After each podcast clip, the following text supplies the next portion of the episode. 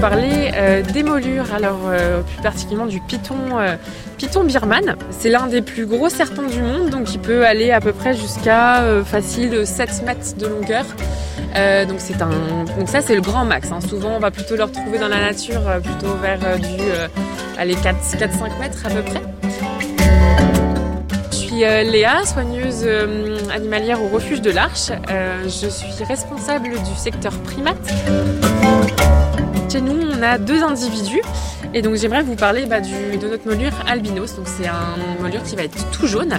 Euh, donc il est arrivé euh, il y a euh, environ un an, un an et demi chez nous. On l'a trouvé dans une cave au sous-sol, caché. Il avait donc une lampe, un terrarium pas vraiment adapté à sa taille.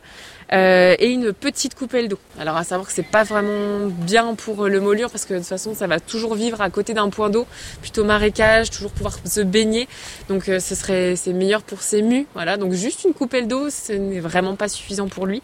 Donc euh, c'est vrai que souvent on se dit allez on va prendre un serpent, c'est facile, ça mange qu'une fois par mois ou un peu plus selon les espèces. Il faut mesurer avant de prendre un animal tel qu'un molure qui voilà qui peut très bien, poussé jusqu'à 7 mètres, grand maximum. Euh, donc il faut vraiment avoir euh, conscience de ça, surtout au niveau de la dangerosité, euh, même si on sait que c'est un animal qui est plutôt posé, passif, vraiment qui peut être sympathique. il n'y a aucun moment possible de l'avoir chez soi, clairement pas. déjà que chez nous, voilà, on n'est pas forcément heureux de les avoir comme ça. On préférait qu'ils soient vraiment dans la nature et dans leur petite, dans leur petit marécage tranquillement.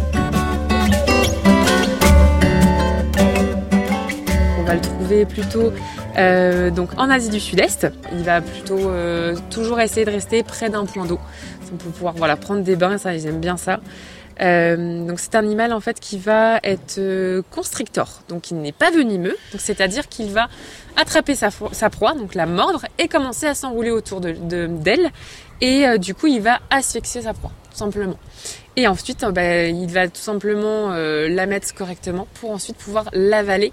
Et donc du coup, ça peut aller donc euh, d'un simple petit rongeur, oiseau, des petits reptiles, mais il peut également manger des singes. Et s'il est près d'habitation, bah, malheureusement, il peut même arriver pour les plus gros spécimens, il peut aussi manger des chèvres, des chiens, euh, ou alors de la volaille, euh, voilà, si ça se présente pour lui. Alors il peut vraiment manger des grosses espèces simplement parce qu'il va avoir une mâchoire qui va s'adapter. Elle peut s'agrandir tout simplement, elle va vraiment s'adapter à la proie et avancer tranquillement. Donc tout ça, c'est grâce à ses muscles. Euh, il va pouvoir également respirer par sa petite trachée qui est en dehors, donc il peut respirer tranquillement en même temps de pouvoir avaler sa proie.